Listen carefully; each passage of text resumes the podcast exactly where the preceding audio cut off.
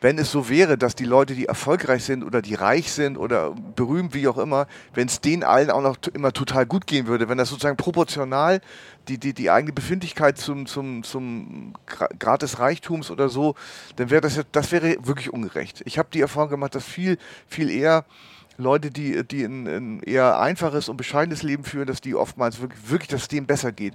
Und das sieht man auch, wenn man in der, in der ersten Klasse reist, in der Deutschen Bahn zum Beispiel, sieht man sehr viel schlecht gelauntere Leute als in der zweiten Klasse. Das ist auffallend, ja, ja. Die, die sind immer die, die, äh, die, die, dem, äh, die, die das jetzt leisten können, die sind immer, wirken immer in Hetze, in innerer Unruhe, immer genervt und kaum mal irgendwie gut gelaunt. Und das kann ich, kann ich für, mich leider auch, ist auf mich übertragbar durchaus. Aber das ist, ist mir immer wieder aufgefallen. So, ich, glaub, ich, glaube, ich glaube, man beginnt, ich glaube, 99 Prozent aller deutschen Sätze werden mit so begonnen. Genau so, und fällt auch immer auf, dass, äh, dass äh, wenn geschaltet wird zu, zu äh, Reportern, Nachrichtenreportern, sagen die entweder ja, also oder irgendwie so einen so einen einleitenden Lautstummel. Ja, das Wasser ist schon wieder ja, genau, gestiegen. Genau. Ja, du hast vollkommen ja. recht. Also wer es noch nicht verstanden hat, beziehungsweise gemerkt hat, ähm, ich sitze hier mit Heinz Strunk. Heinz Strunk ist Schriftsteller, Musiker, Hörspielproduzent, Satiriker und Schauspieler und hatte seinen riesengroßen Durchbruch mit seinem Debütroman Fleisch ist mein Gemüse. Und äh, spätestens, wenn ich sage, dass Studio Braun auch zumindest mit einem Drittel auf seine riesengroße Kappe geht, müsste klar sein, ähm, wer oder was heute vor mir sitzt. Äh, the King of Telefonstreiche und The King of wunderbare, schöne Sätze, Heinz Strunk, äh, in einer neuen Folge vom DB-Podcast unterwegs mit. Hallo Heinz. Ich äh, grüße dich, Sebastian. wir können uns duzen, ja. weil äh, wir kennen uns ja. Wir haben uns ja schon das ein oder andere Mal gesehen. Und dementsprechend äh, können wir uns äh, auf das Du einigen.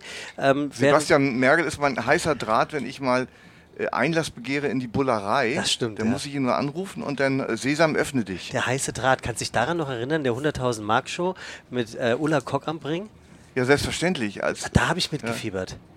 Beim heißen Draht. Ähm, ja, ich, also ich habe meine, ich kann mich zwar daran erinnern, aber ich äh, bin kein intimer Kenner der, der, der Sendung und weiß das nicht mehr so ganz genau. Ich glaube. Aber der heiße Draht, also das, wenn du jetzt anspielst auf mein, mein äh, Engagement als Telefon, äh, Witzemacher, das liegt schon so lange zurück. Das war zwar irgendwie ganz, äh, ganz gut und das, ich würde mal sagen, da sind einige Klassiker entstanden, aber ähm, äh, das, auch das hat sich, das, wie, wie alle Sachen, die ich damals gemacht habe, bis 2004, äh, hat sich das äh, überhaupt kommerziell gar nicht durchgesetzt. Leider. Das war so in so, blieb in so einer, wie man so sagt, in so einer Blase von, von Hamburger coolen, subkulturellen Punk, Intellektuellen und so und das hat aber nie den Mainstream erreicht, obwohl es wirklich verdient hätte. Also Telefonstreiche haben, haben ja viele gemacht. Äh, ich habe das auch gemacht. Ich habe das wirklich geliebt. Ich glaube, ich war auch gar nicht so unkreativ. Natürlich nicht lange so kreativ wie ihr. Ich kann mich nur erinnern, wir sind drei Jungs zu Hause ähm, und irgendwann fing mein Vater an, äh, die die ähm, Telefonabrechnung der Telekom aufschlüsseln zu lassen mit Nummern und wir mussten dann immer alle, jeder hatte eine andere Farbe für einen äh, Marker und mussten die Telefonnummern, die wir angerufen haben, markern und es wurde uns vom ah. Taschengeld abgezogen, weil diese Telefonstreiche komplette Überhand genommen haben. Aber das ist ja ein herrliches Regiment, ist dein Vater da. Ja. Strenges, herrliches Regiment. Anwalt. Sehr kreativ, ja toll. Jeder musste das anmarken. Ja. Das ist ja wie am Pranger. Pink, grün und gelb. Toll. Wirklich tolle Idee. Ja, wir waren jung genug, um Angst zu haben zum ja. Scheißen. Also da, da habe ich mich wirklich um die eine oder andere Packung Sehr sympathischer Typ, dein Vater. Absolut. Absolut. Äh, nein, tatsächlich. Äh, Heinz, also wir sitzen in der Bahn an einem sehr warmen äh, Sommer, Frühsommertag und fahren wohin? Nach Berlin und es ist gefühlt eigentlich schon Hochsommer. Ich glaube, heute sind es 28 Grad, also das sind doch schon hochsommerliche Bedingungen. So, also wenn ich dich jetzt einschätzen müsste, würde ich sagen, du bist kein Hochsommertyp. Ganz genau. Ähm, ich ähm, finde das, ich finde das gerade in Deutschland jetzt in den letzten Jahren ist immer so schrecklich, dass diese, der, der sich äh, endlos dehnende, dehnende äh, Winter, der meistens bis in April geht oder die, wo es wirklich kühl und ungemütlich wird und dann der jähe Umschlag in den Hochsommer. Also man gefühlt ist diese, ist diese schönste Zeit des Jahres, äh, nämlich der, der Frühling mit milden Temperaturen, ist nur so ganz kurz und dann wird es gleich schnell unerträglich. Haben wir, wir, wir, wissen ja, wem wir das zu verdanken haben.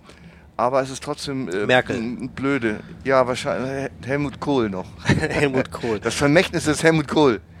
Das Ja, müssen wir- wir jetzt ausbaden, wir. Wir- die wir- letzte Generation hier. wir, wir wissen es, wem wir es zu verdanken haben. Also, ich habe eben schon so ein bisschen erzählt, ähm, wer du bist, was du bist und äh, woher man dich kennt. Und es ist ja wirklich eine, eine ziemlich bunte und eine sehr große Schatulle. Wobei ich eigentlich sagen würde, du passt in keine Schatulle rein, oder? Naja, also so irgendwie, ich würde mal schon sagen, ach nee, Oberbegriff vielleicht Humor und Sprache.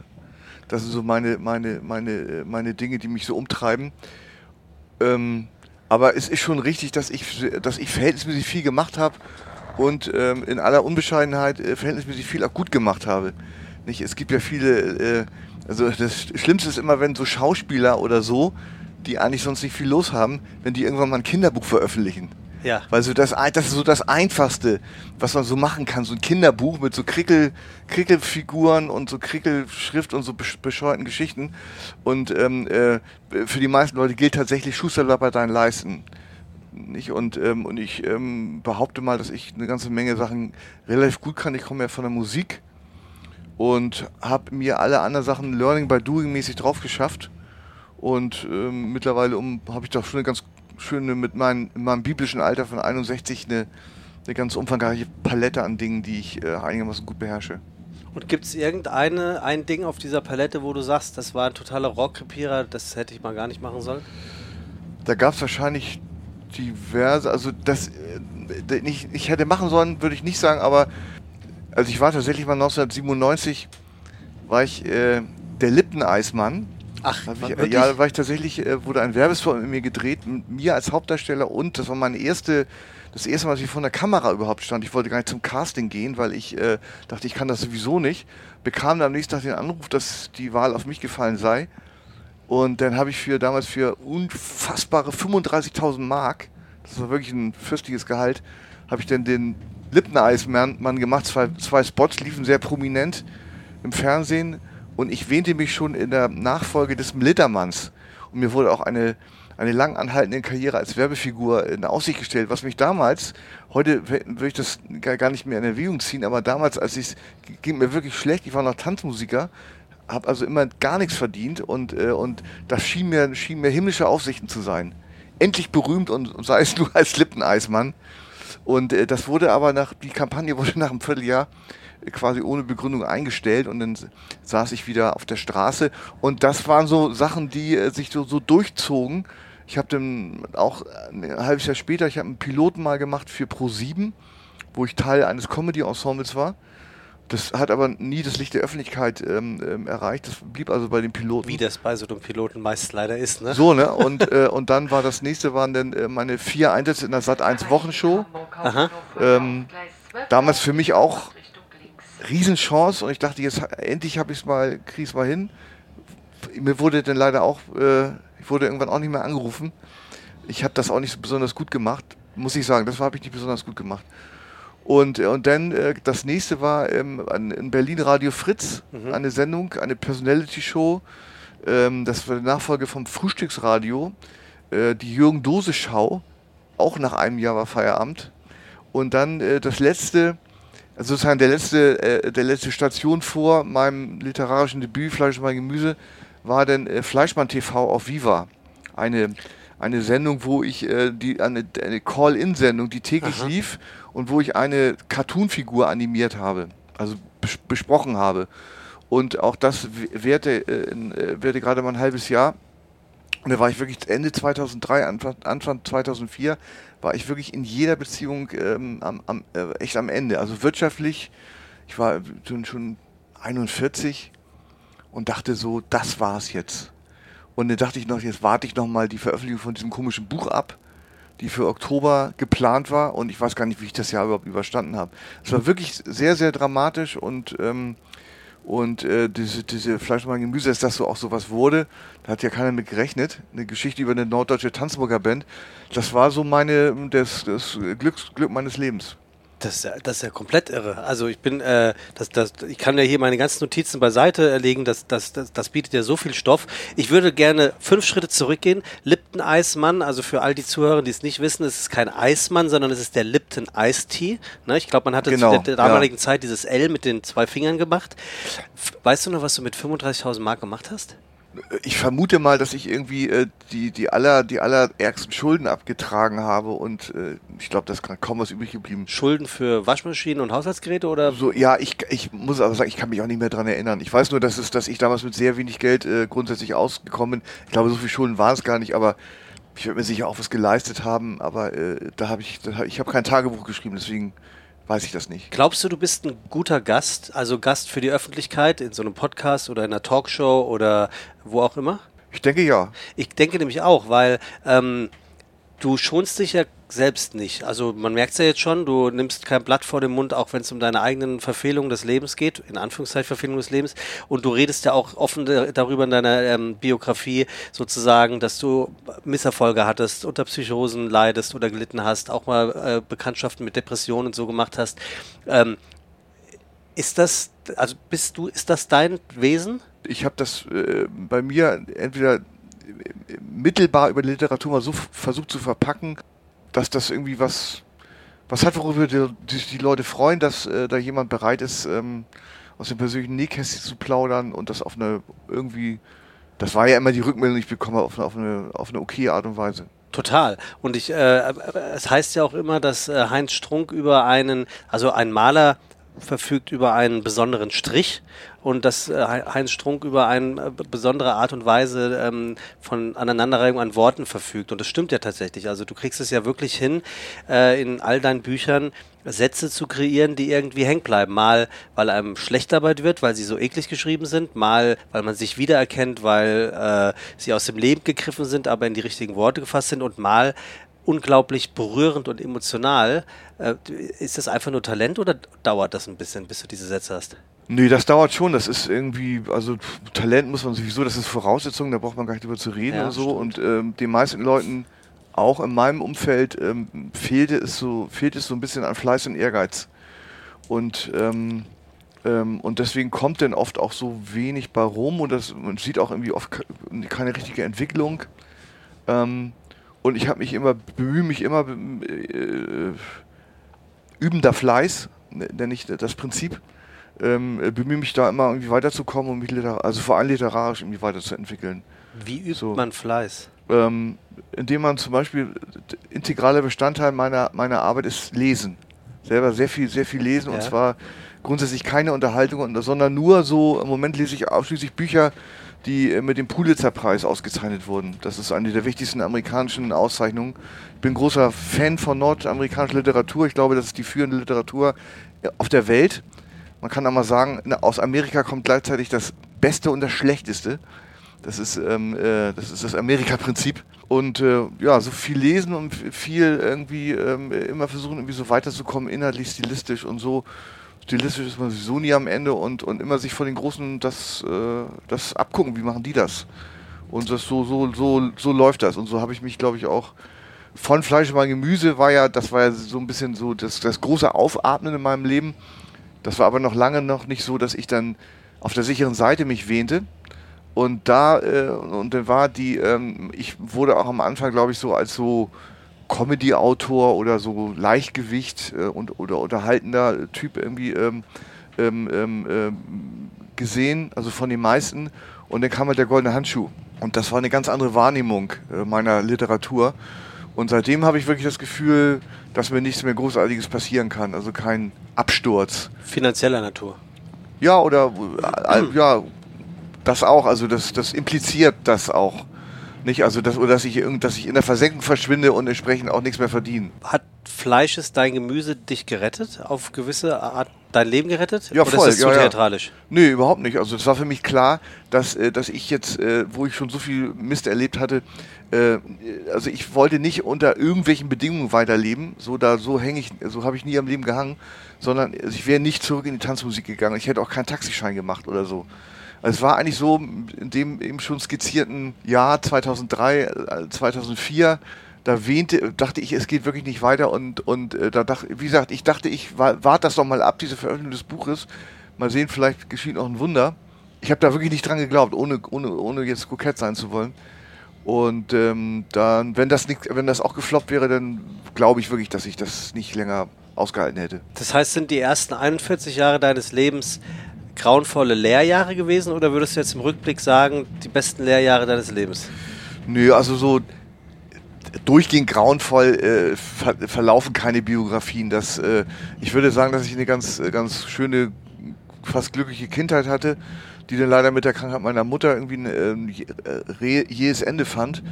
Und ähm, dann sie hatte, hatte ich, eine Psychose, ne? Ja, ja, also war bis zum Ende ihres Lebens äh, war sie schwer krank. Also von 74 bis, bis 98, also immerhin 24 Jahre. Und ähm, ja, und meine, meine, ich hatte ja diese bereits erwähnte, ich hatte so eine Cannabis-Psychose mit 18, die wirklich dramatisch war und ich war über, viele Jahre irgendwie so lebens, quasi lebensuntüchtig, äh, gar nicht lebensrichtig, lebensfähig. Das ist auch der Grund, weswegen ich nicht studiert habe oder keine Ausbildung gemacht habe. Und, äh, und ähm, die, äh, die äh, also Jahre meiner, meiner Adoleszenz, die verliefen, die waren wirklich nicht schön. Aber es gab zwischendurch natürlich immer wieder, immer wieder Phasen, ein paar Wochen, ein paar Monate, die waren irgendwie ganz okay. Ne? Aber insgesamt war, das hat Tina Turner ähm, gesagt in einem ihrer letzten Interviews. Das fand ich ganz, das hat mir, ist mir richtig hängen geblieben. Mein Leben war bunt, es war aufregend, es war unglaublich erlebnisreich, aber schön war es nicht. So, und das habe ich sofort verstanden. Aber, aber was könnte sie damit meinen? Schön war es nicht, weil es anstrengend gewesen ist? Ja, ich meine, allein, allein ihre, ihre, ihre grauenhafte Ehe mit, mit Ike Turner. Mhm. Und, ähm, und, ähm, und die, die, auch die Zeiten, wo sie, wo sie, wo sie bis zu ihrem Comeback 1983 oder 84 komplett abgeschrieben war und so. Und dann hat sie ihre beiden, beiden, beiden Kinder verloren sind ja gestorben, äh, quasi die Krankheit, Suizid oder so. Und das war schon irgendwie, ich glaube, dass die hatten ein schweres, schweres Leben gehabt, trotz aller Erfolge. Hast du sie mal live gesehen? Nee. Ich habe hab sie zufälligerweise mal live erlebt. Der hat eine unglaubliche Energie. Also ja, ja, sagen ja alle. Es, es, äh, schöner, schöne, ähm, ich war in, in der FAZ oder Taz war das irgendwie, äh, Tina Turner, wenn sie auf die Bühne war, äh, Bühne kam, ne, war sie da sofort und, ähm, und äh, total. Sofort und total. Ja. Und das habe ich, so, hab ich gleich verstanden. Wie ein Lichtschalter. So. Also wirklich. Ja, so. Also völlig absurd. Also gut, dann. Und im Übrigen ist es, ist es ja so, und das ist ja auch das Schöne, wenn es so wäre, dass die Leute, die erfolgreich sind oder die reich sind oder berühmt, wie auch immer, wenn es denen allen auch noch immer total gut gehen würde, wenn das sozusagen proportional die, die, die eigene Befindlichkeit zum, zum, zum Grad des Reichtums oder so, dann wäre das, das wäre wirklich ungerecht. Ich habe die Erfahrung gemacht, dass viel, viel eher Leute, die, die ein, ein, eher einfaches und bescheidenes Leben führen, dass die oftmals wirklich, wirklich, es denen besser geht. Und das sieht man auch, wenn man in der, in der ersten Klasse reist, in der Deutschen Bahn zum Beispiel, sieht man sehr viel schlecht gelauntere Leute als in der zweiten Klasse. Ja? Das ist auffallend, ja, ja. Die, die sind immer die, die, äh, die, die, die, äh, die, die das jetzt leisten können, die sind immer, wirken immer in Hetze, in innerer Unruhe, immer genervt und kaum mal irgendwie gut gelaunt. Und das kann ich, kann ich für, für mich leider auch. Das ist auf mich übertragbar durchaus. Aber das ist, ist mir immer wieder aufgefallen. Also du, du kennst ja wahrscheinlich auch den einen oder die andere Prominente mehr ähm, als äh, der, der oder die Normalsterbliche. Du wirst es ja wahrscheinlich äh, bestätigen können. Äh, nur weil den angeblich nach außen die Sonne aus dem Arsch scheint, ist es äh, noch lange in, in Wahrheit nicht so. Nee, überhaupt nicht. Und, und gerade, gerade, ähm, ähm, also ich finde ein ganz gutes Beispiel ist tatsächlich Madonna, die äh, anstatt da mal irgendwie sich auf, auf ihrem, was die, was die über, was die erreicht hat in ihrem Leben, in ihrer jahrzehntelang an, also das ist die berühmteste Popsängerin aller Zeiten, so, ne? Und, äh, und wenn man sich anguckt, wie, wie die irgendwie offensichtlich trotzdem nicht, nicht einfach mal so sagen kann, okay, Popmusik ist Musik von jungen Leuten für junge Leute, um mal ins zweite Glied zu treten, freiwillig, wie es überhaupt vielen Leuten gut täte, freiwillig mal zu sagen, okay, das war eine tolle Zeit und jetzt mache ich mal was anderes. Mhm. So, das gelingt ja nicht und das und das finde ich dann irgendwie, ähm, das tut mir denn leid, weil das irgendwie, da kann sie die, wahrscheinlich sie Milliardärin oder so, aber da sieht man ja, dann kannst du dir Privatinseln und äh, und, und, und dreimastige ähm, äh, Yachten. Jeff Bezos hat übrigens, als ich äh, auf Mallorca war, hat er gerade mit seiner, mit seiner Yacht da irgendwie äh, der zweiteuersten oder ja. größten Segelyacht hat er da ge, ge, geankert, irgendwie so. Und so meine, der macht nun ganz, der macht nun ganz agilen und fröhlichen Eindruck, der Bezos, ne? aber viele eben nicht. Was war das letzte, was du bei Amazon bestellt hast? Das war, das waren, äh, das war ein äh, äh elektrischer Milchaufschäumer der Firma Smack, ein ja, dänisches. Also du, du, bist Smack-Fan, ne? Ja, ist ich, toll. Ich, ich erinnere hab, mich noch, du hast diesen Toaster. Nee, das ist das ist alles KitchenAid. Ah, das ist KitchenAid. Und, äh, und da KitchenAid aber keinen Milchaufschäumer im Programm hat okay. und der, der aber so ähnlich aussieht, der von Smack, ja. und auch wirklich der beste ist, den ich bisher hatte, also in Rot, ne? habe ich mir den, ähm, hab ich mir den ähm, bei Amazon bestellt. Also das habe ich mir gemerkt und auch weiterempfohlen und praktiziere es seitdem auch selbst. Als du mal bei Fide Gastro im Podcast zu Gast gewesen bist, hast du darüber gesprochen, dass du in deinen KitchenAid Toaster Franzbrötchen, die ein, zwei Tage alt sind, reinlegst, sie runterdrückst um sie dann zu toasten und dann ähm, karamellisiert ja ähm, sozusagen äh, Zimt ist das, ne?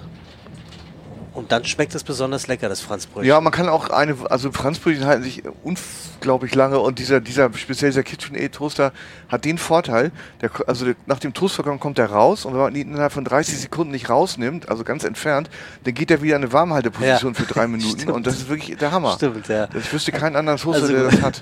gut, also die, Werb die Werbung haben wir abgefrühstückt. Ja. Ähm, so, und dann kam irgendwann, ja, hast du eben schon angesprochen, der goldene Handschuh. Würdest du verstehen, wenn ich sage, dass ich den Film echt eklig fand? Ja, ich, ich, ähm, ich finde find den auch, äh, also ist äh, auch nicht so. Ich hätte ihn, äh, ich hätte das Drehbuch anders geschrieben, aber das, äh, ähm, zum einen ist es so. Fatih wollte das machen und ich war sehr froh, dass er das gemacht Akin. hat. Ja, äh, dass er das gemacht hat und ähm, wenn man die Filmrechte verkauft, dann muss man dem Regisseur oder Drehbuchautor in dem Fall war es Personalunion, vollkommen freie Hand lassen. Und man darf sich nicht beklagen, wenn der, wenn der Film nicht so wird wie das Buch. Ich finde das geradezu unverschämt, wenn Autoren dann immer so tun, ja, aber mein Buch und der Film ist doch so ganz anders geworden und so. Natürlich, der Film soll sogar anders werden als das Buch. Ne? In dem Fall, ähm, äh, finde ich, war es ein, ein, ein, ein Fehler, den B-Plot, der, im Buch sehr, sehr viel, sehr großen Raum eingenommen hat, nämlich die Geschichte einer Hamburger reichen Räderfamilie, mhm. überhaupt nicht stattfinden genau, zu lassen, sondern, nicht. sondern das alles irgendwie komplett in dem Milieu des Handschuhs zu belassen. Da wird schnell anstrengend und, äh, und, und, ähm, und irgendwie auch öde, auch die Sprache und äh, alles. Und, äh, und dann fand ich, dass ähm, das dass als Horror äh, äh, äh, Horror als Thriller irgendwie deklariert wurde, fand ich auch unpassend, weil Honka trifft sich mit einer Frau und die Frau wird abgemurkst. Das ist ja nicht spannend.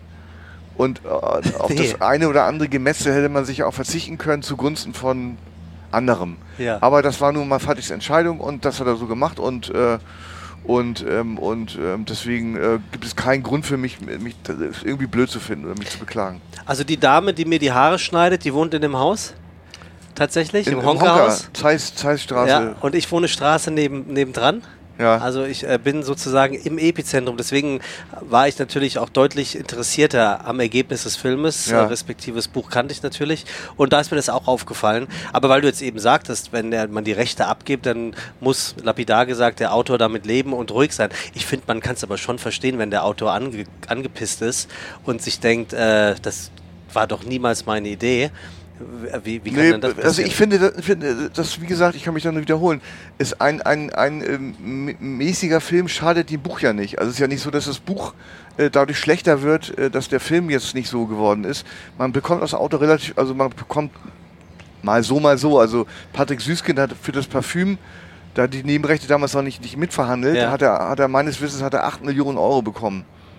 Äh, Bernd Eichinger hatte sehr, sehr lange um den Stoff äh, gebuhlt und irgendwann hat sich Patrick Süßkind breitschlagen lassen. Das sind natürlich Summen, von denen ich äh, Lichtjahre entfernt bin, kann man sich ja denken. Aber es war irgendwie auch ganz okay. Und, ähm, und, ähm, und da kann man, man kann überhaupt froh sein, dass in der sozusagen in der, in der Wertschöpfungskette, dass, dass da überhaupt sich jemand dafür interessiert, einen Film draus zu machen. Also es gibt für mich überhaupt keinen Grund, sich zu beklagen. Aber es gibt dann noch trotzdem viele Leute, die nur den Film gucken. So, dann ja, gucken denken, sie den goldenen Handschuh. Ja. Dann sitzen sie auf Ibiza am Strand mit Freunden und dann erzählt jemand, ja, ich habe hier den goldenen Handschuh gelesen und dann sagt der, der nur den Film gesehen hat, ja, Scheißbuch. Aber das Buch ist eigentlich cool. Dann ja. ist es doch wiederum blöd. Ja, aber auch das, äh, das Buch hat, hat, sich, hat sich ja ganz gut verkauft, bekanntlich. Und äh, der Film war dann vier Jahre später, also da äh, äh was soll da noch großartig passieren? Und die Leute, die den Film gesehen haben sich auch nicht die Mühe machen, das Buch zu lesen, die, äh, Das ist dann eben so. Also ich finde sich da, ich möchte mich da überhaupt nicht beklagen. Also, es gibt jetzt ein neues Werk von dir, der gelbe Elefant. Und ähm, ich habe mir mal hier etwas an, angestrichen und das lese ich jetzt mal vor. Scharfsinnige, trockene und humorvolle Gesellschaftsbeobachtungen.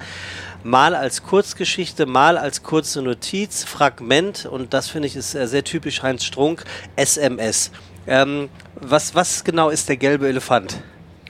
Der Was gelbe, soll es sein? Der gelbe Elefant äh, ist mein ähm, zweiter Erzählungsband und äh, ist tatsächlich der Ti- titelgebend ist ein Traum, den ich hatte, dass der, dass der be- weltberühmte nordamerikanische Autor äh, Cormac McCarthy nach äh, zwölf Romanen sein erstes Sachbuch veröffentlicht. Das war ein- wirklich ein Traum, den habe ich wirklich geträumt. Sein Sachbuch veröffentlicht, Titel Der gelbe Elefant, Thema Inkontinenz bei älteren Männern. Das hast du geträumt. Das habe ich geträumt. Was ist denn da los bei dir? Das ist doch der Wahnsinn. Ich meine, wann träumt man schon mal so einen schönen Traum, der auch noch so eine Kohärenz hat, also zusammen, zusammenhängend, also eine kleine Geschichte, die nicht vollkommen wirr ist. Und, äh, und da dachte ich, also das, das muss ich irgendwie, äh, muss ich verwenden und da war das jetzt irgendwie so ein idealer ähm, Moment, das für diese Kurzgeschichten. Das ist mein zweiter Kurzgeschichtenband. Der erste ist 2018 erschienen und das ist jetzt der zweite mit 30 Geschichten ähm, äh, von wirklich kurzen, fragmentarisch anmutenden Sachen bis hin zu, keine Ahnung, die längste Geschichte hat glaube ich 25 Seiten. Glaubst du, der Elefant ist deswegen gelb wegen Inkontinenz? Ja, genau. Ach, wirklich? Ja, ja, ich, äh, also das, das war der Traum und ich vermute, ich meine, ich bin da nicht Herr, Herr über meine eigenen Träume. Ich kann das ja nur so wiedergeben, was ich geträumt habe. Und das, ich habe wirklich so geträumt, der gelbe Elefant, ich vermute mal gelb, kommt von der Farbe. Und dann wachst du auf und schreibst es direkt auf oder kommt es erst Tage später? Nö, das habe ich sofort aufgeschrieben. Hast du so, also, einen, so einen Block und einen Stift neben Bett? Nö, das, also die Zeiten sind vorbei. Man hat ja heute andere Möglichkeiten. Also ich ganz normal in die Notizfunktion vom Handy spreche ich das rein. Wenn ich vor deinem Bett stehe, schläfst du links oder rechts? Links. Links. Schon immer? Ich glaube ja. Ich immer, ich immer rechts. Na, guck mal. Aus irgendeinem Grund. Ähm, wird denn dieses Buch Der gelbe Elefant, also Dann sollten wir einmal eine Nacht zusammen verbringen. ja, können wir theoretisch, stimmt. Ich habe lustigerweise zum Start etwas Lockeres mir aufgeschrieben. Ah ja, wichtig. Ähm, beziehst du das Bett selbst und wenn ja, magst du es? Äh, nee, also äh, Bett, Bett beziehen ist so wie, äh, wie äh, Geschirrspüler ausräumen und, äh, und, und, und Wäsche machen, so mache ich gar nicht, bin ich auch relativ ungeschickt. Ja. Ähm, ähm, und deswegen, deswegen, ähm, deswegen habe ich da jemand, der mir hilft. Ist dir das gerade unangenehm zu sagen, dass du eine Haushaltshilfe hast? Nö, eigentlich ja, irgendwie so teils, teils. Irgendwie, ich finde es einerseits, ähm, einerseits unsympathisch irgendwie, Ja. ähm, ähm, aber ich zahle richtig, also ich glaube, ich zahle ungefähr das Doppelte von dem, was ich zahlen müsste. Insofern habe ich ganz gutes Gewissen. Ich finde Bettbeziehen auch, ich mache selber, aber ich finde es extrem unangenehm. Es nervt. Ja. Es nervt richtig. Also deswegen kann ich das total verstehen, dass du da professionelle Hilfe in Anspruch nimmst. Dein Kollege Charlie Hübner zum Beispiel, der hat keine Haushaltshilfe, der putzt selber einmal die Woche. Ja, ist ja auch, kann ja auch was, äh, kann ja auch was angenehm, äh, ich will nicht sagen meditatives, aber sowas, was so, so eine Routine, wo man den Kopf ausschalten kann und sich hinterher auch an dem Ergebnis freut.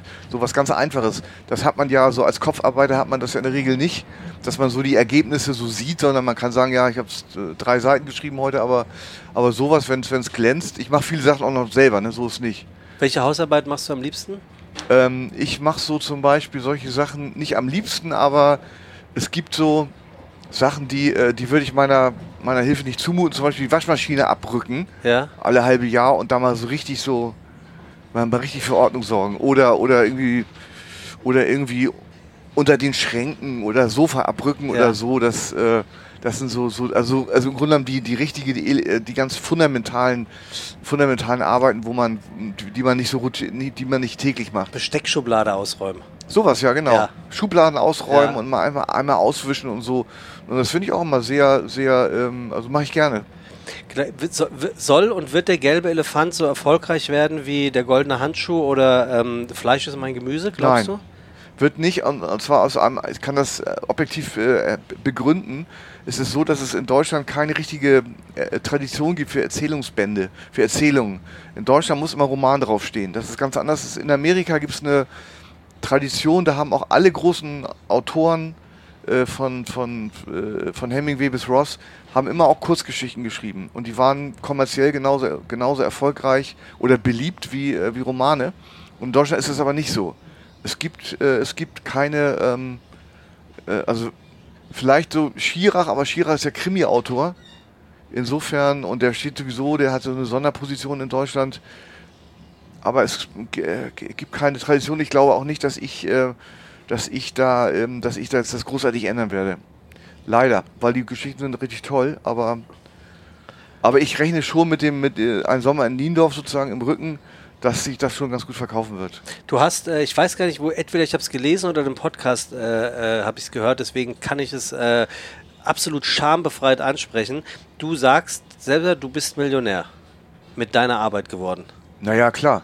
Na, naja, klar. Ja, also ich finde das. Naja, klar. Also das, Na, ich finde wirklich, also ganz im Ernst jetzt, wenn ich jetzt nach äh, zwar, äh, nächstes Jahr wird er, wird er, wird er äh, Fleisch und Gemüse 20 Jahre alt, ne? Mhm. Ich habe jetzt, ah,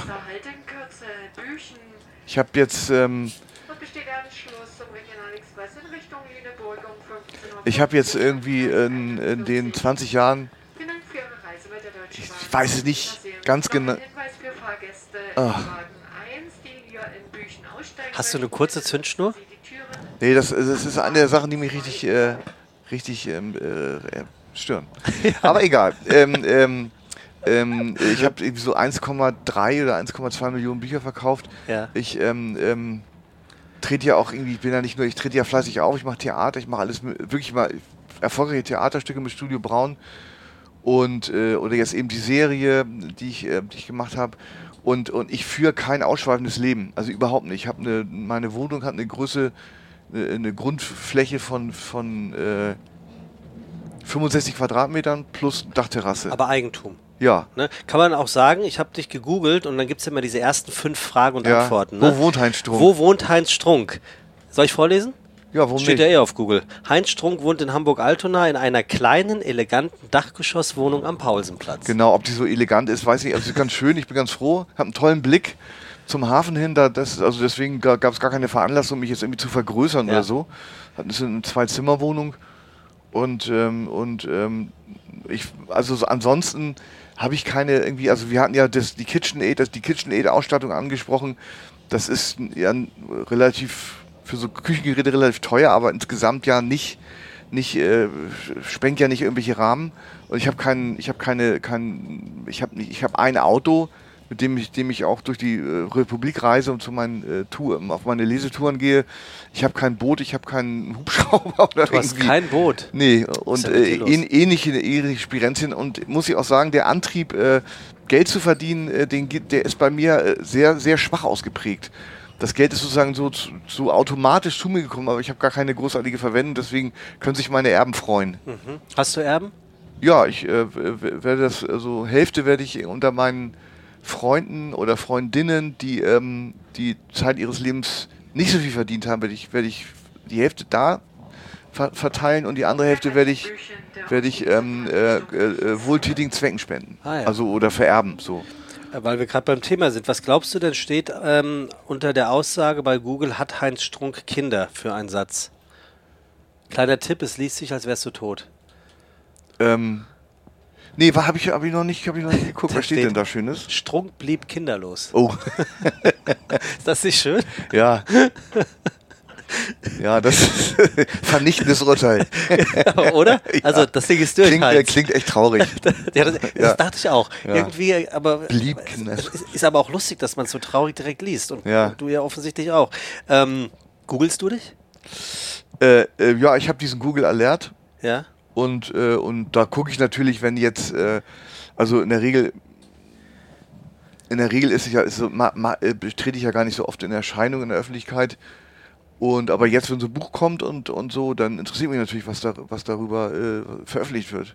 Ich habe mich bei dir sowieso immer schon gefragt, also du bist ja, du bist ja jetzt nicht der klassische deutsche Superstar, ne? Also ich würde sagen, das Feuilleton und etwas wissenswertere Publikum dreht sich nach dir um, weil sie dich erkennen. Genau, so ist es. Also ich kann schon, wenn ich durch die Fußgängerzone, durch die Mönckebergstraße gehe in Hamburg, dann weiß ich schon immer ganz genau, der gut. kann mich äh, unter gar keinen Umständen kennen. Ja. Oder ich war nun drei Wochen am Ballermann, da wusste ich, hier wird mich, abgesehen davon, dass ich verändert war äußerlich, hier wird mich unter gar keinen Umständen jemand kennen, weil die Leute, die Leute, die mich kennen, sind dann ja doch in der Regel ganz, ganz coole Leute, ne? Und Ja. ist, ist wirklich so. Und da ich ja nicht äh, weder bei in irgendwelchen Quiz-Sendungen auftrete oder, oder, oder Teil einer Mainstream-Fernseh, ähm, Fernsehgeschichte bin, und ähm, äh, ist, ist das, äh, bin ich gar nicht, ich bin ja gar nicht, gar nicht, gar nicht, gar nicht, äh, gar nicht so gesichtsbekannt. Und ist das gut oder nicht gut für dich? Sehr gut ist das. Ich finde also meine die Art, die äh, das, die Ausprägung oder die Art von Popularität, die ich habe, die ist genau entspricht mir genau. Also so ganz so ganz unbekannt finde ich es auch fände ich es auch wieder doof, wenn ich so sozusagen wieder komplett in der Versenkung verschwende und ähm, und so habe ich die Möglichkeit immer wieder mit relativ interessanten Leuten äh, ähm, zu begegnen. Ich habe hier drei Themen aufgeschrieben. Du darfst dir aussuchen, über welches wir sprechen. Thema Comedy, Thema Depressionen und Co. oder Thema Spielen. Ach, das ähm, ist schwierig irgendwie spielen. Also ähm, ähm, ähm, dann eher Comedy, weil äh, die anderen beiden, also Depression habe ich früher schon äh, zu oft drüber geredet und, äh, und Spielen, ähm, äh, das ist in drei Sätzen ungefähr abgefrühstückt. Okay, dann gehen wir auf das Thema Comedy. Und wenn man dich da rezitiert oder zitiert, ist unsere Freundin wieder, Ja, aber macht sie gut.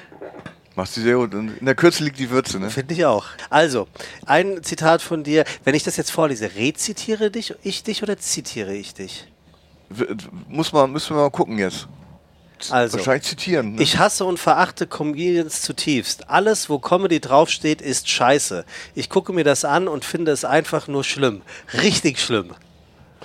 Das, äh, das, äh, das stimmt, wobei ich den ersten Satz ähm, gerne irgendwie äh, streichen würde. Ich würde den so nicht mehr ähm, äh, formulieren wollen, weil diese, dieser Ich hasse und verachte das, also Menschen, das ist, äh, finde ich irgendwie, ähm, ich weiß nicht, ob bei mir mittlerweile die Altersmilde greift, aber das, ich möchte keine Leute ha hassen und verachten, weil sie das machen, was sie machen. Die machen das ja nicht aus, aus, aus Bösartigkeit, sondern die machen das, weil sie das witzig finden und ja genug Leute gibt, die das, die das auch witzig, die das, die, die, die da, das auch witzig finden und deswegen soll, soll man denen das gar nicht irgendwie absprechen. Nur weil ich, ich finde das auch immer, es wird so schnell so komisch, un, un, unsympathisch, elitär wenn man, wenn man so tut, als sei man nun irgendwie auf einer ganz anderen, auf einer ganz anderen Ebene. Ich finde so, eigentlich äh, ist mein Prinzip eher Leben und Leben lassen. Aber das hat nichts, äh, nicht, nichts ähm, damit zu tun, dass ich ähm, trotzdem inhaltlich ähm, glaube, dass das insbesondere Stand-up-Comedians, muss ich, das muss ich auch mal differenzieren. Also ich habe noch nie einen Stand-up gesehen, wo ich mal irgendwie auch nur geschmunzelt hätte. Es gibt, wobei, ich muss schon sagen, das ist, das ist immer so schwierig. Also Comedy ist ja ein Begriff, der in Deutschland Anfang der 90er aufgekommen ist im, im, im Zusammenhang mit äh, RTL Samstagnacht. Das war das erste Mal, dass das früher hieß das irgendwie Komik oder Humor oder, oder Sketche oder sowas. Den Begriff Comedy gab es in, in Deutschland gar nicht. Und dann, dann kam diese riesige äh, Comedy-Welle und äh, im Zuge dessen sind ja auch wirklich ein paar äh, sehr, sehr talentierte Leute ähm, ähm, ähm, an die Öffentlichkeit gekommen, nämlich ins, insbesondere Anke Engelke oder Bastian Pastewka, äh, Olli Dietrich natürlich, ähm, Helge Schneider steht ja eh für sich und an, in, in sozusagen in der neuen Generation finde ich Max Giermann, also wirklich einen herausragenden, ähm, ähm, herausragenden Parodisten. Und so gibt es immer welche, aber die, also speziell diese Stand-up-Geschichte, die finde ich wirklich irgendwie so. Kennst du, also das ist ja Mario Barth, ne? Äh, ähm, und dieses ewige kennen Sie das und dann wird er die, die, die ödeste, der ödeste ähm, äh, ähm, äh, Allgemeinplatz und die, die, die ödesten äh, Sachen, auf die sich alle einigen können, äh, werden dann irgendwie vermeintlich witzig. Äh, und ich finde das alles, ich finde es schrecklich. Aber man könnte ja auch sagen, dass damit das Gros der Bevölkerung bedient wird. Ja, genau. Ne? Also jetzt mal blöd gesagt, alles, was über die Mönckebergstraße läuft, findet dann eher kennst du gut. Und äh, also ich hoffe, jetzt fühlt sich keiner an. Ich möchte nur dieses Bild zeichnen, das wir vor dem geistigen Auge haben. Und die Leute, die in deine Show kommen, eher nicht. Genau, und das ist ja, äh, immerhin ist es ja so, dass Deutschland hat 80 Millionen Einwohner und, äh, und wenn 79 Millionen d- das äh, Comedy gut finden, dann bleiben immer noch eine Million ungefähr, die sich für mich zumindest theoretisch interessieren könnten. Ja. Und, äh, und das reicht, reicht mir dann ja auch. Was wäre, wenn sich keiner für dich interessieren würde? Ja, dann, dann äh, gäbe es mich wahrscheinlich gar nicht mehr. Weil dich das, ähm, weil es an deinem Selbstbewusstsein nagt? Ja, weil ich ja irgendwie, ich, äh, es gibt also so, äh, äh, vor einiger Zeit ist das Wort alternativlos mal in die Welt gesetzt worden von Angela Merkel meines Wissens. Großes Wort. Und, ähm, und ja, und, und aber mein Leben war immer so, ich hätte ja auch zu einem bestimmten Zeitpunkt mit 30 oder mit 35 oder mit 25 sagen können, okay, das Künstlerische, das wird wohl nichts, da suche ich mir mal, äh, suche ich mir mal irgendwie einen Beruf, einen äh, normalen an, äh, bürgerlichen Beruf. Aber das habe ich, äh, das habe ich nie ernsthaft in Erwägung gezogen. Das heißt irgendwie, ich habe alles immer auf die, auf die eine Karte gesetzt, weil ich wusste, dass das ist das, was ich wo ich vielleicht ganz gut drin bin, was ich kann und was ich, wo, womit ich mich auch mal vielleicht durchsetzen werde. Das ist 20 Jahre gebraucht, bis es der Fall war, aber, aber ähm, so, so ist das. Und, ähm, und wie gesagt, ich hatte ja erwähnt, dass der goldene Handschuh so für mich so der, so die Markierung war, von der ich aus denn eigentlich dachte, jetzt kann nichts mehr, es, es gibt keinen Zusammenbruch mehr. Während du erzählt hast, habe ich parallel überlegt, was ein normaler Beruf für dich hätte sein können. Ich habe irgendwie an Marktleiter gedacht gerade. Ja, Marktleiter zum Beispiel, das, das war auch so. Das war immer so ein Ding. Was, was waren damals die Alternativen? Das, äh, die, die, äh, die, äh, damals die Mädchen haben immer alle, die waren Arzthelferin oder Optikerin. Also wir reden jetzt, ich bin Jahrgang 62, Aha. also wir reden von Ende der 70er Jahre und die, und die Jungs, ich bin, bin erstmal auf der Realschule gewesen. Die Jungs haben ähm, entweder handwerkliche Berufe erlernt oder eben äh, mein bester Freund bei Karstadt 30 Jahre gewesen ja. oder so. Sowas, Sowas ja. so also no, normale, so relativ oder, einfache Berufe. Oder Apotheker. Ich könnte mich dir auch gut vorstellen, in so einer alten englischen Apotheke in einem weißen Kittel und dann kommst du so nach vorne. Könnte ich mir, hätte ich mir auch vorstellen können, dass, das hätte man natürlich studieren müssen. Und ich habe äh, hab ein sehr schlechtes Abitur noch äh, nachgeliefert, da bin ich, war ich schon 21 und ich glaube, da hätte ich ungefähr bis, bis, bis 60 auf den warten müssen, bis, ich, bis der NC irgendwie, bis ich dann äh, hätte studieren können. Was ich tatsächlich irgendwie äh, damals so mein Traumberuf gewesen ist, so als, noch als quasi als Kind oder Jugendlicher, war ich fand immer den Beruf des Försters, fand ich immer sehr, äh, sehr anziehend. Ich dachte immer, das ist eine tolle Idee, mit so einem Dackel oder so, so einem kleinen Hund durch den Wald zu streifen und da ähm, ausgedehnte Spaziergänge zu machen. Mhm. Und hättest du auch abdrücken können? Hä? Glaubst du, du hättest auch abdrücken können? Ja, ich war damals, also ich war damals riesen, riesen äh, äh, Waffenfan. Aber so wie alle, wie, wie wirklich, glaube ich, alle meine, meine Freunde, also ich rede jetzt von, wo ich 13, 14 war und das war das größte, was, tollste Geschenk, was ich jemals bekommen habe, war ein Luftgewehr. Mhm. Mit und, 13, 14? Ja, 14 oder 15 oh. vielleicht wow. habe ich es bekommen so und, äh, und habe begeistert irgendwie äh, auf so Scheiben geschossen und so und dann ähm, es war so ein ganz, ganz schwaches Luftgewehr und ich habe aus dem, aus dem Klofenster, aus dem Toilettenfenster, habe ich dann mal so auf Stare angelegt, die, äh, die unsere Kirchen äh, räubern wollten. Und das Luftgewehr war so schwach, dass die Stare mich immer nur angeguckt haben. Und, haben sie ausgelacht. Ja, und ich habe also kein, kein, einziges, äh, kein einziges Tier jemals ähm, äh, verletzt oder abgeschossen oder so. Was ist denn ähm, für dich Humor? Also wenn wir nochmal zu dem Comedy zurückgehen. Also wo, wo, wo fängt denn zumindest okayer Humor an. Das kann man, es ist mit Humordefinition ist es, finde ich, sehr, sehr, sehr schwierig. Ich äh, be be beziehe mich mal ähm, in erster Linie auf die Klassiker, auf die wir uns alle, glaube ich, einigen können. Das ist in erster Linie Dick und Doof, mhm. die ich bis heute, also es unerreichte äh, äh, äh, Blaupausen für, für, für alles. Äh, das ist, äh, das ist für mich war eine der großen Helden oder ist immer noch Louis Dufiné. Mhm. So, und das ist ja ein wirklich einfacher Humor. Das ist ja kein intellektueller Humor, ja. sondern das ist ja äh, kompatibel. oder jeder, ja, jeder versteht das auf der ganzen Welt. Da muss man nicht, muss man kein Abitur haben, da muss man nicht gebildet sein oder so. Und das finde ich so einen ganz einfachen, sehr, sehr menschlichen, sehr, ähm, sehr lieben und, und tollen Humor, wo es auch immer um Scheitern geht. Also gerade bei Dick und Doof immer, es geht immer darum, dass, dass äh, das Doof irgendwie irgendwas nicht hinkriegt und die aus, aus der fliehen müssen und so. Und das ist so ein, so zeitloses, tolles Zeug. Ähm, ähm, Buster Keaton könnte man noch nennen. Charlie Chaplin fand ich immer gar nicht so, so witzig. Ähm, und, äh, und dann gibt es so den, den, den, den, äh, den intellektuellen Humor, den ich für mich entdeckt habe. Der in Deutschland heißt das neu die Neu-Frankfurter Schule. Das, ist die, ähm, das sind die Leute, die damals äh, ähm, die Satirezeitschrift Pardon gemacht haben, mhm. aus der dann der, die Titanic entstand. Und das war dann so der Robert Gernhardt, irgendwie Eckhard Henscheid und die, äh, die Granten der, der eben der neuen Frankfurter Schule. Ähm, das, die habe ich immer, das waren immer meine, das waren immer meine Vorbilder. Die habe ich immer zutiefst bewundert. Was mit Loriot? Loriot natürlich sowieso äh, äh, äh, ist ja der, der Meister aller Klassen. Wobei der, das Interessante ist, dass er, dass er, dass er ein, ein humoristisches Grundprinzip hat, mit, dass sich durch alle Sketche und alle seine Filme, er hat ja nur zwei gemacht, ziehen, nämlich äh, ein, ein, ein Mann, er selbst gehemmt, schüchtern, mit den sozialen Codes nicht so richtig vertraut, gerät in eine Situation, die ihn überfordert. Mhm. Das, das, das, das ist die, der Mechanismus, die Mechanik aller Loriot, äh, des Hu- Loriot-Humors. Aber kann man mal sehen, wie elementar das ist, weil es so funktioniert und man hat nie das Gefühl, dass es langweilig wird. Und diese Papa Ante Porters und, und äh, ich be beobachte mich immer, immer wenn das läuft, ja, wird ja dauernd wiederholt, Papa Ante Porters und, und, ähm, und das, de- den anderen. Und ähm, das finde ich irgendwie unerreicht, auch in der Präzision. So. Also gebe gebe ich dir komplett recht. Also vor allem was Papa Ante Porters angeht. Also es ist natürlich ein absolutes Meisterwerk in, in jeder einzelnen Situation. Ne? Und dann gibt es ja Ödipus-Komplex. Also hat er nur zwei Ödipussi. Filme? Oder Ödipussi? Ödipussi, ja. Gibt es nur zwei Filme? ja, nur, nur die beiden. Ach, das hätte ich nie Und die gedacht. sind auch immerhin, die sind ja, äh, ähm, äh, ich glaube, Papa Ante Porters war das letzte von 92 und dann hat er auch nie wieder das gemacht. Ähm, der ist ja bis zu seinem Tod hat er nichts mehr gemacht.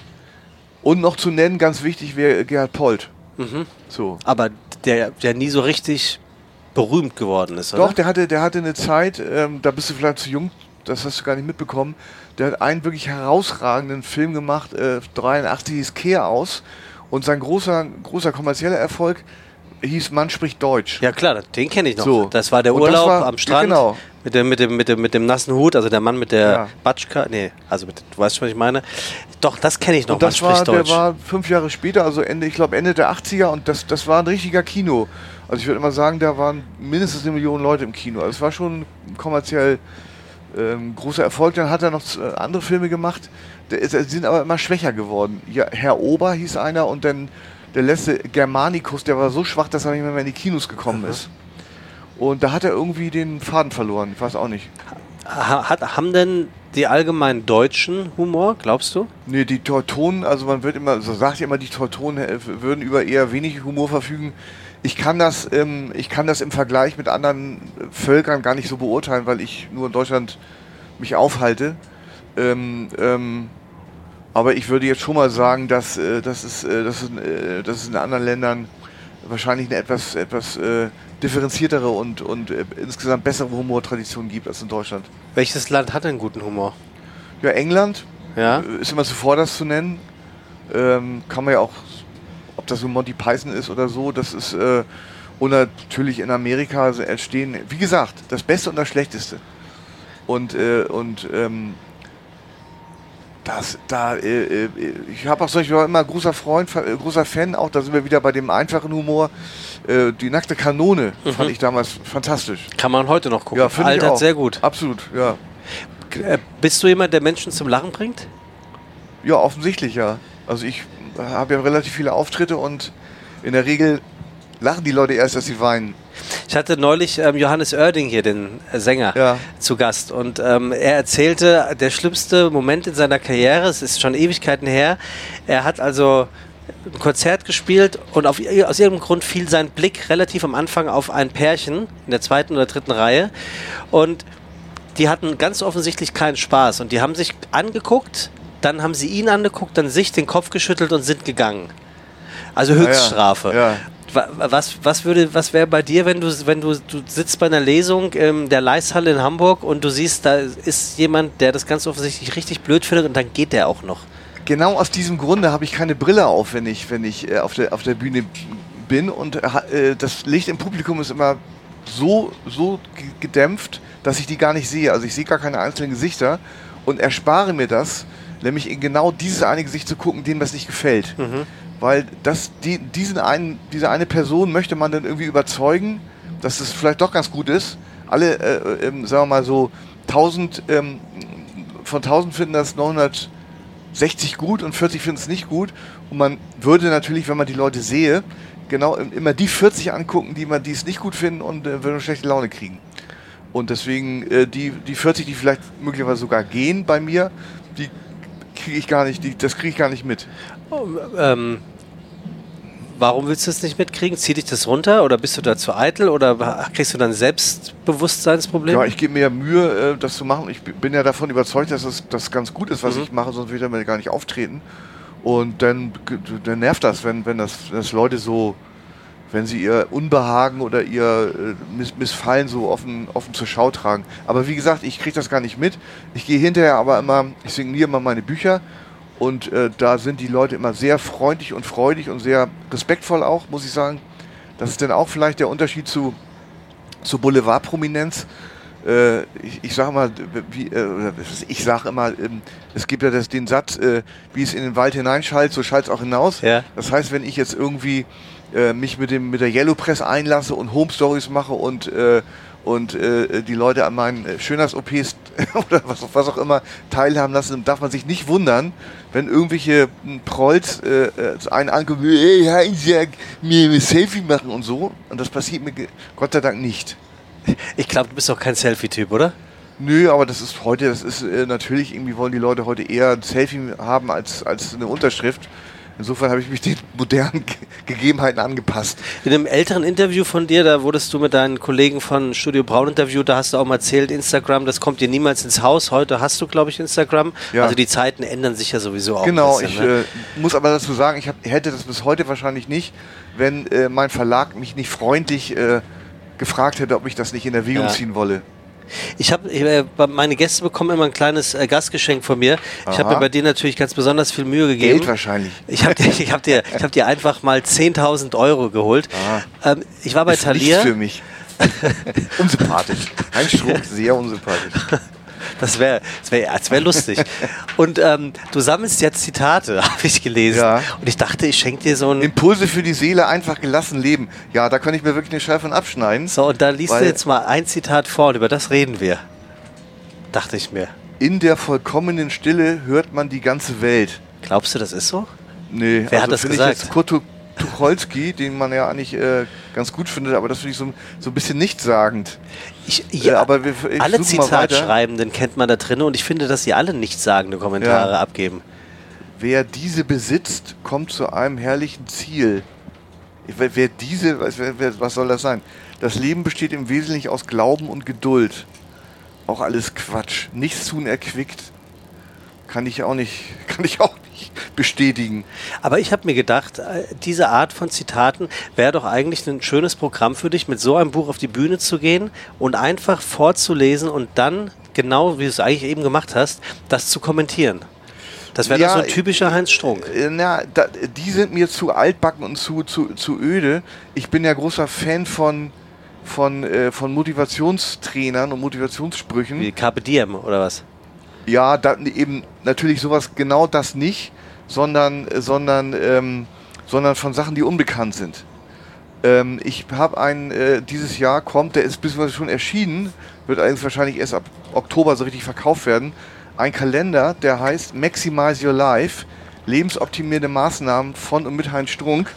Und da müsste ich jetzt tatsächlich mal mein, so ein mein Telefon herbeinehmen, um, um da mal irgendwie, ähm, um daraus mal zu, ein, paar, ein paar Sachen zu zitieren. Jetzt gar nicht, um Werbung für diesen Kalender zu machen, sondern, Das kannst du sehr gerne machen. Wir sind hier ja auch. sondern weil, da, weil da sehr, sehr lustige Sachen ähm, drin stehen. Das ist unter der Rubrik Top aktuell. Wo haben wir es denn hier? Maximize Your Life. Lebensoptimierende Maßnahmen von Heinz Strunk. Tränen und Schweiß haben die gleiche Konsistenz, aber nur Schweiß bringt dich weiter. Sei wie du bist, aber sprich nicht drüber. Kannst du tanzen? Dann tanz doch mal aus der Reihe. Vom Lowlifer zum High-Performer. Ähm, was haben wir denn noch? Happy, happy Feet for Shiny People. Da muss man jetzt die Bilder zu sehen, deswegen Minimize Risk, Maximize Fun. Das Leben ist kurz, also lache, solange du noch Zähne hast. The best one comes last. Do it like Bezos. Aber man fragt sich jetzt natürlich schon, wie ernst du das meinst. Hä? Man fragt sich schon, wie ernst du das meinst. Also, ja, das, äh, das sind irgendwie unfreiwillig, äh, finde finde ich, komische Sachen, über die ich zumindest lachen kann und die stammen zum großen Teil aus der Feder oder sind auch aufgeschnappt von, äh, von so Motivationstrainern wie Jürgen Höller oder Bodo Schäfer. Mhm. Also das Schönste fast finde ich, ich habe heute Morgen zwei Geschenke geöffnet. Es waren meine Augen. Also das, wer da nicht weich wird, Ich, ich überlege gerade, als, äh, als ich versucht habe, äh, dein, deine Berufs-, berufliche Karriere zu verorten. Motivationstrainer, so ein, so, ein, so ein Scharlatan, das könnte ich mir auch vorstellen. Genau, könnte ich auch und ähm, das wäre auch ein schöner, schöner Filmstoff. Also eigentlich arbeite ich mich seit ich auch. 25 Jahren daran ab. So ein bisschen wie, wie hieß der mit Tom Cruise? Ähm, Ah ja, ich weiß, ich, fällt der Film nicht ein, aber irgendwie, wird- das war so sowas in der Ja, Art, ja genau. könnte ich mir so gut auf vorstellen. Deutsch, so auf deutsche Verhältnisse runtergedampft und es gibt ja, irgendwas mit Schneeballsystem. ja, Hast du eine Idee, wie du alt werden willst? naja, da, äh, kann ich leider nur eine ganz, ganz allgemein dumme Antwort geben, nämlich äh, möglichst gesund. Mhm. Ja. Was machst du für Gesundheit? Ja, leider viel zu wenig. Ich mache im Moment nur ähm, 10 Minuten morgens Rückenübungen. Ich würde aber gerne, mir hat sehr gut getan Yoga, habe ich eine Zeit lang gemacht. Und ähm, das jetzt klingt nach fauler Ausrede, aber ich habe jetzt so in diesem Jahr wirklich kommen ja vier Sachen raus. Der gelbe Elefant, die Serie. Darfst du sagen, worüber die Serie geht? Ja, es geht um zwei, äh, zwei abgehalfterte Tanzmusiker, die, äh, die in Hamburg, also ein Bläser und ein, äh, ein, ein Saxonisten und ein Trompeter. Der Trompeter ist, wird gespielt von Marc Hosemann, der Saxonist ich. Wir fliegen aus unserer Tanzband, in der wir seit 20 Jahren ähm, als Bläser-Duo tätig sind und ähm, geraten in Teufels Küche, weil wir keinen neuen Job finden. Und in unserer Not äh, ähm, beschließen wir oder versuchen wir unser Glück auf Mallorca. Als, als, äh, als ähm, Duo. Nee, nicht als du, er, ich, ich der Sänger Mhm. und er mein Manager. Okay. Versuchen wir also da irgendwie uns in der Ballermann-Szene äh, durchzusetzen. Mit eigenen Songs. Und das ist fiktional oder ist das Ja, ja, klar. Irgendwas autobiografisches, Nö. irgendeine Geschichte, Aber da schließt sich natürlich mal der Bogen in gewisser Weise. Ich komme ja von der Tanzmusik und also viele, viele Erfahrungen oder viele Beobachtungen, vieles äh, was, von dem, was, was, was, so, was ich erlebt habe, fließt da natürlich ein. Tan ist Tanzmusik Alleinunterhalter und die Leute tanzen dann oder was? Die Tanzmusik ja, kann von bis, also äh, kann, kann Alleinunterhalter sein, aber ich habe äh, also Zeit meines Lebens in einer Band gespielt, also nicht Zeit meines Lebens, sondern zwölf Jahre, die hieß Tiffany's Mhm. und äh, das war eine Fünf-Mann-Kapelle. Also Bass, Schlagzeug, Gitarre, ähm, Bass, ja, habe ich schon gesagt, Bass, Schlagzeug, Gitarre, Keyboard und ich Saxophon und Flöte. Querflöte spielst du, ne? Ja. Sehr gut spiele ich Querflöte Äh, Was, und Saxophon auch. was heißt denn, also wann, wann spielt man denn sehr gut Querflöte? Wenn man als Heinz Strunk sehr gut Querflöte spielt, das kann man Doofe Frage von mir. Äh, äh, nach, ich habe zum Beispiel sehr, es gibt einen, einen Ausschnitt im, im, im Netz, wo ich, ähm, wo ich mit äh, HP Baxter, also mit Scoot, auf einen Scooter, How Much is a Fish, glaube ich, Ja. auf das Playback Flöte spiele. Und das ist, klingt sehr virtuos. Schön zu hören. We- Weiß man schon, ab wann diese Serie zu sehen ist? 30.09. Also ab 30. September 2023 wird es diese Serie überall dort, wo wir es nicht sagen dürfen, zu sehen sein, aber man wird es ja mitbekommen. Ja, das wird dann ausgiebig announced. Bisschen ausgiebig, das hast du sehr schön gesagt. Ein Shoutout, sagen, sagen wir. Cool Kids sagen Ach so, Shoutout. okay, alles klar. Ich sa sag mal, Shoutout. Ähm, je, je länger ich hier zuhöre, Heinz, finde ich, dass dieses Zitat, was wir anfangs von Tina Turner bemüht haben, ich verstehe, warum, warum, warum du es so ein bisschen rausgepickt hast. Genau, das ist, ich, ich habe das noch von jemand anders gehört, der, den wahrscheinlich äh, kaum ein Hörer kennen wird, nämlich Fritz J. Radatz. Das Wie- ist wie heißt der er? Fritz J. Radatz. Das war, ähm, das war der langjährige Feuilleton-Chef der Zeit und ein äh, sehr schillernder Charakter, also der, der äh, ganz tolle ähm, äh, Lebenserinnerungen geschrieben hat an die, an die Zeit der, der 70er, 80er Jahre in Hamburg wo äh, äh, Rudolf Augstein, Helmut Schmidt und, und äh, wie sie alle hießen, die damals Granten der Politik und Gesellschaft rauschende Feste feierten an der, in der Elbchaussee und so. Und Fritz Radatz war einer der, also der, also war ein Paradiesvogel, intellektueller und, ähm, ähm, und, und eben und, ähm, und ähm, äh, Salonlöwe, wie man das, äh, wie man das ähm, da auch ad- adäquierter Begriff. Und der hat das so ähnlich formuliert. Er hat auch gesagt in seinen Lebenserinnerungen, mein Leben war, war bunt, es war aufregend, es war unglaublich abwechslungsreich, es war, es war äh, alles Mögliche, aber schön war es nicht. So, und das äh, habe ich, ich bei, bei Radatz war das noch, noch klarer, wo, äh, vielleicht etwas klarer als bei Tina Turner, dass sein Leben so verlaufen ist oder dass er sel- selbst das Resümee, das ist ja ein Resümee seines Lebens, ähm, ich fand es so toll, dass, es bei, dass, dass ich das bei Tina Turner, die ja nun ganz andere Biografie hat und aus einer ganz anderen Ecke kommt, aber dass sie das fast gleichlautend so, äh, so erzählt hat. Könnte auch ein äh, Titel von einem Roman von dir sein, finde ich. Mein Leben war, hm, hm, hm, aber schön war es nicht. Deswegen kommt äh, so ähnlich äh, mein nächster Erzählungsband, also jetzt der in drei oder vier Jahren erscheint. Der heißt Kein Geld, kein Glück, kein Sprit. Kein Geld, kein Glück. Kein Sprit. Sprit. Ja, Sprit. Also das kann man ja, kann man ja, äh, kann man ja zweideutig sehen. Also Sprit im Sinne von Benzin oder oder, Alkohol. Sprit oder Alkohol. Ah, sagst du Sprit? Ich hätte Ja. Sprit gesagt. Oder Sprit, ja. Ja, ist ja, kann, kann ja sein, dass der eine so. Ich möchte zum Schluss noch zwei Sachen loswerden. Eine absolute Leseempfehlung äh, ähm, ähm, von einem meiner, wie ich finde, äh, wirklich toll gelungenen Büchern von dir ist. Ähm, es ist immer so, sch- es war, nee, es ist immer so schön mit Ja. dir. Das, äh, ich habe es dir eingangs erzählt. Ich habe es irgendjemandem verliehen. Ich habe es nie wieder gesehen und ich kann es total verstehen, ähm, weil es ist einfach ein tolles Buch. Und ähm, ich würde dir gerne zum Abschluss eine Frage stellen, mache ich mit all meinen Gästen hier aus dem Fragebogen von Marcel Proust und du darfst ganz klassisch Stopp sagen, weil bei dieser Frage bleibe ich dann stehen. Okay, ja. Stopp. Und die Frage ist, wie passend, Ihr Lieblingslyriker? Mein Lieblingslyriker. Tatsächlich ähm, äh, muss ich gestehen, dass ich den gar nicht habe. Ich habe, am, äh, ich kann mich nur daran erinnern, dass mich die Lyrikerin Ge- zählt auch. Ja, ja, ist schon klar. äh, dass mich die, äh, damals die, die, äh, die Sachen von, von Charles Bukowski, Aha.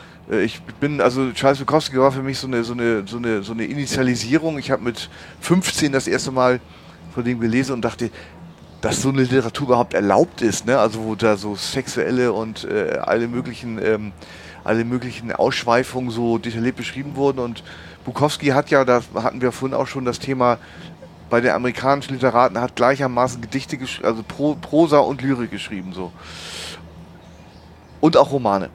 Also hat auf allen drei, drei ähm, Formen hat er, hat er, hat er äh, gemacht und bis heute ist das irgendwie für mich ein ganz, äh, also ich lese das immer noch gerne.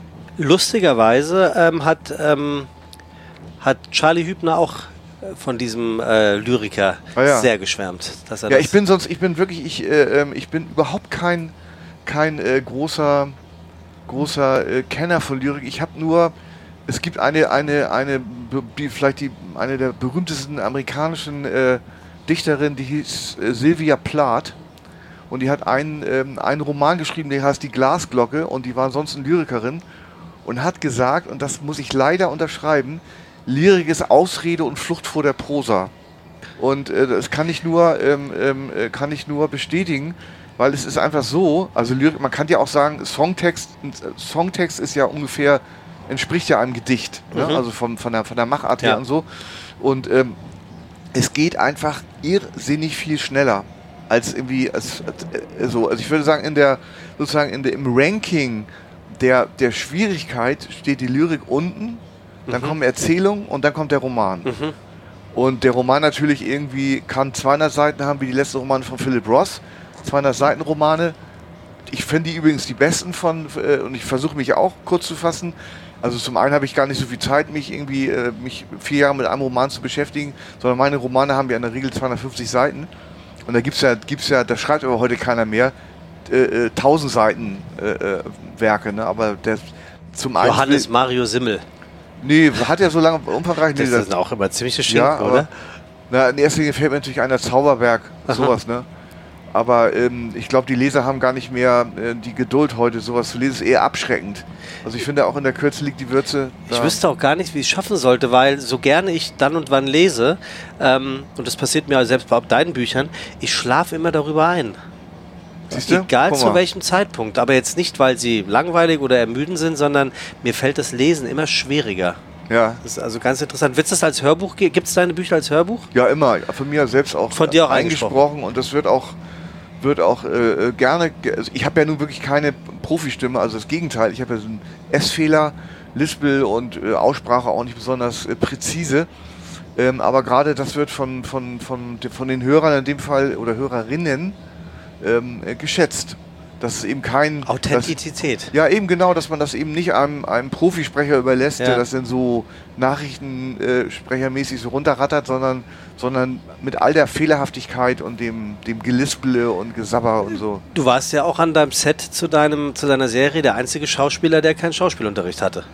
Das hat mich auch gewundert. Ich dachte, du Ähm, hättest bestimmt schon mal sowas gehabt. Nee, habe ich nicht. Ähm, ähm, ähm, ich habe damit so ein bisschen kokettiert, so von wegen, die haben, wollten eigentlich, dass ich Schauspielunterricht nehme, aber das mit der Schauspielerei ist so eine Sache.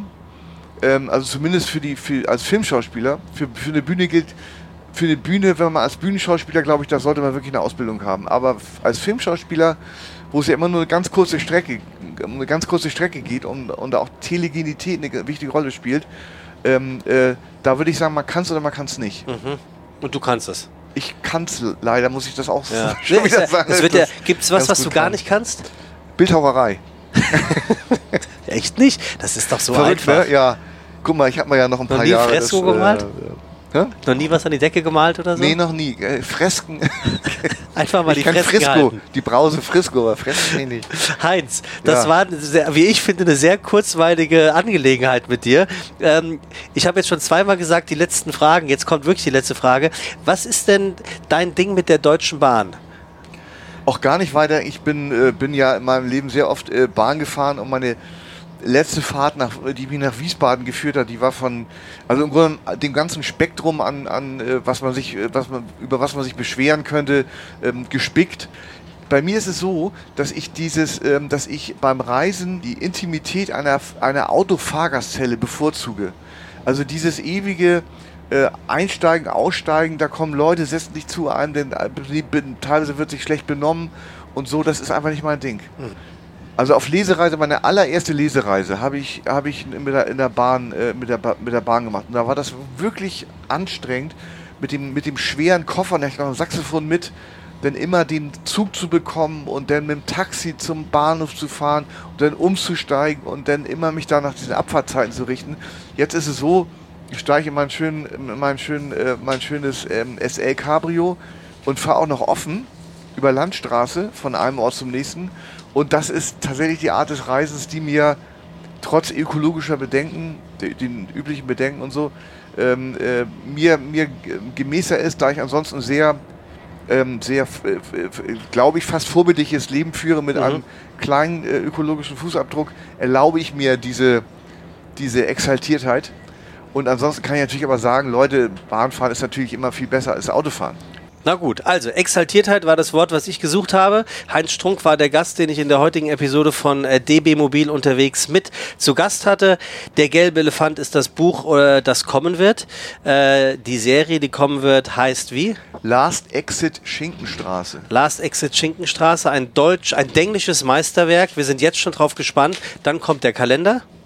Der ist schon erschienen, aber wird wahrscheinlich Im sich Oktober erst, erst so richtig Oktober ausgerollt. Und dann kommt noch das Bilderbuch ähm, Die Käsis, die Abenteuer zweier Käses. Was sind denn Käses? Das sind äh, Käsesorten. Es gibt ein, so. du musst dir vorstellen, es gibt ein Land, in dem äh, die Käses leben, also alle Hartkäse, Schnittkäse, Weichkäse, ja, ja, ja. Cheddar und so weiter.